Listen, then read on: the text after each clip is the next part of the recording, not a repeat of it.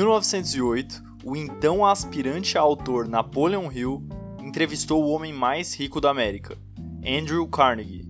Naquela época, Carnegie já havia vendido sua empresa siderúrgica ao banco de investimentos JP Morgan e dessa forma acumulou uma enorme fortuna que, se atualizada para os dias de hoje, seria algo em torno de 370 bilhões de dólares, um valor bem superior ao homem mais rico do mundo atualmente.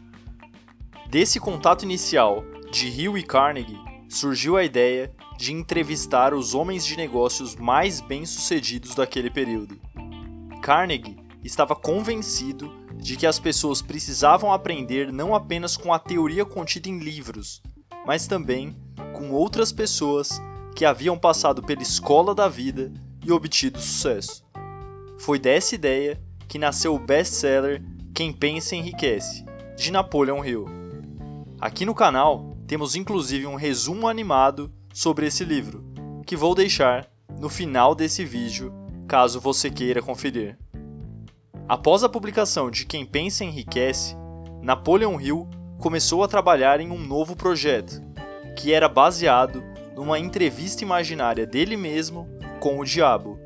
Porém, Hill não teve o seu livro publicado naquele período, pois a sua esposa e a crítica em geral achou a obra muito controversa para o seu tempo. Dessa forma, esse projeto de Hill, que se tornou o livro Mais Esperto que o Diabo, só foi publicado em 2011, bem depois da morte de Napoleon Hill. E é justamente sobre esse livro que iremos falar nesse vídeo.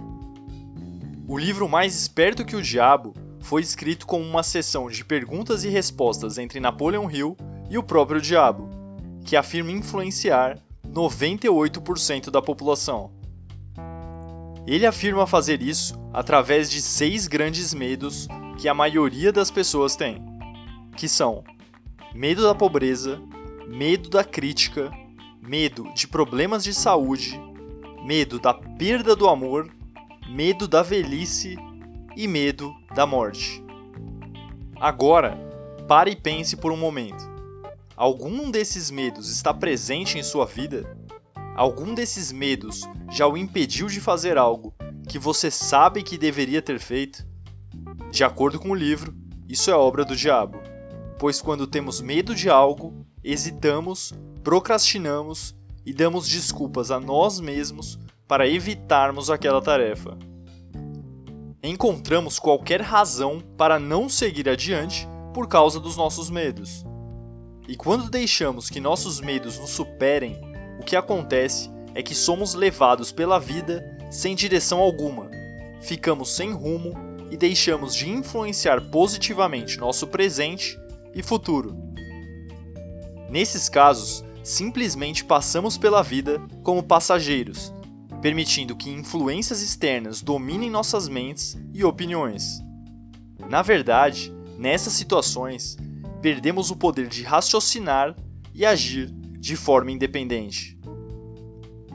Um exemplo disso é mostrado no começo do livro, afirmando que o sistema escolar não ensina as crianças a usar suas mentes e raciocinar, mas sim a repetir e memorizar conceitos fechados.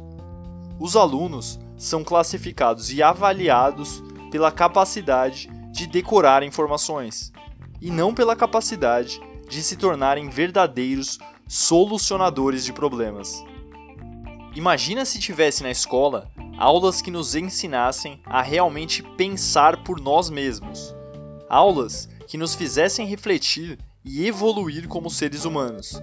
Se essa fosse a regra e não a exceção, é provável que o mundo fosse um lugar bem diferente do que é hoje, e as pessoas em geral também agiriam de forma diferente.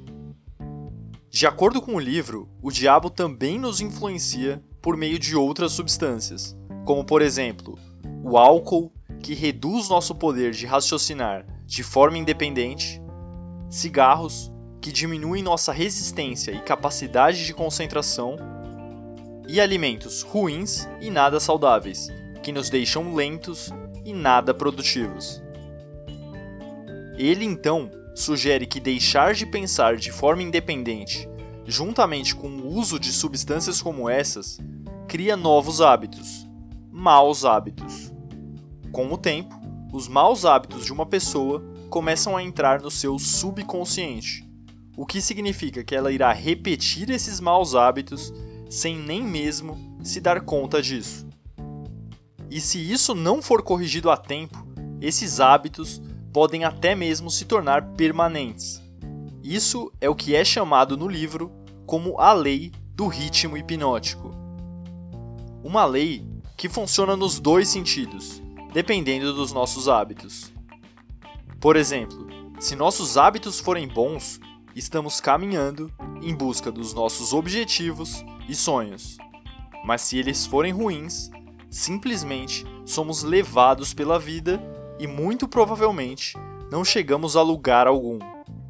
Então, para você colocar a lei do ritmo hipnótico a seu favor, você deve sempre fazer as coisas com propósito, através de um plano bem organizado para atingir seus objetivos.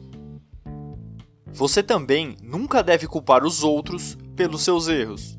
Você deve ir em busca do que quer, não importa quanto tempo leve ou que preço deva ser pago para isso.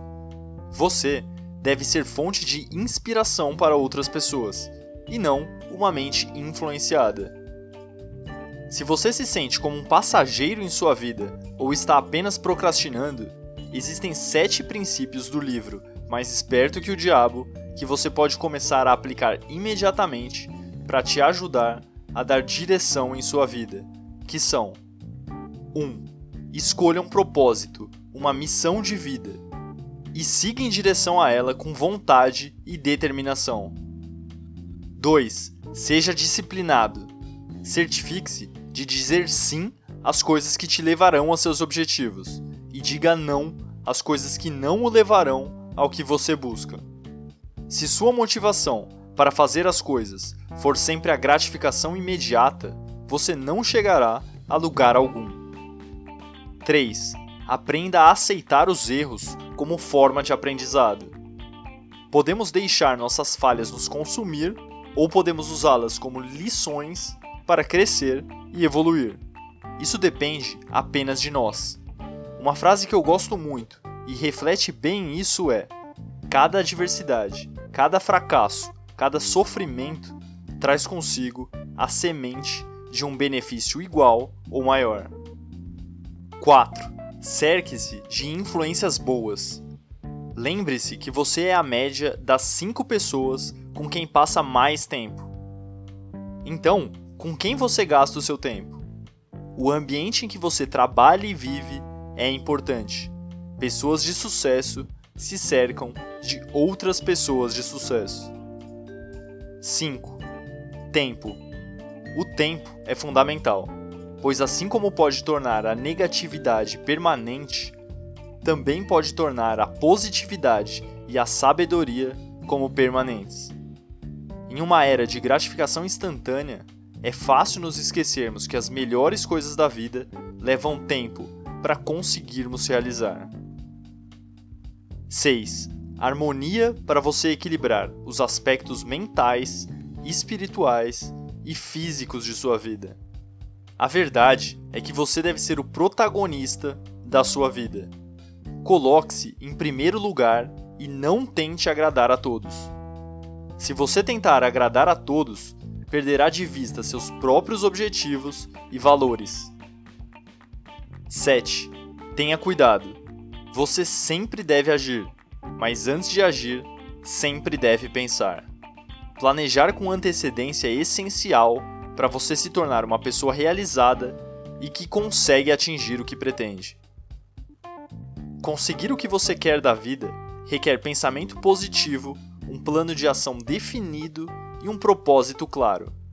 Seguindo esses princípios e produzindo um efeito consciente para implementar isso em sua vida, você conseguirá controlar seus padrões e hábitos de pensamento. E dessa forma, você terá o poder de construir uma vida melhor. Mesmo considerando que esse livro foi escrito há mais de 80 anos, ele ainda possui lições valiosas para aplicarmos atualmente em nossas próprias vidas. E você, o que achou desse resumo. Deixe um comentário abaixo do vídeo. E se você gostou, deixe o seu like e se inscreva no canal. Um forte abraço e até mais!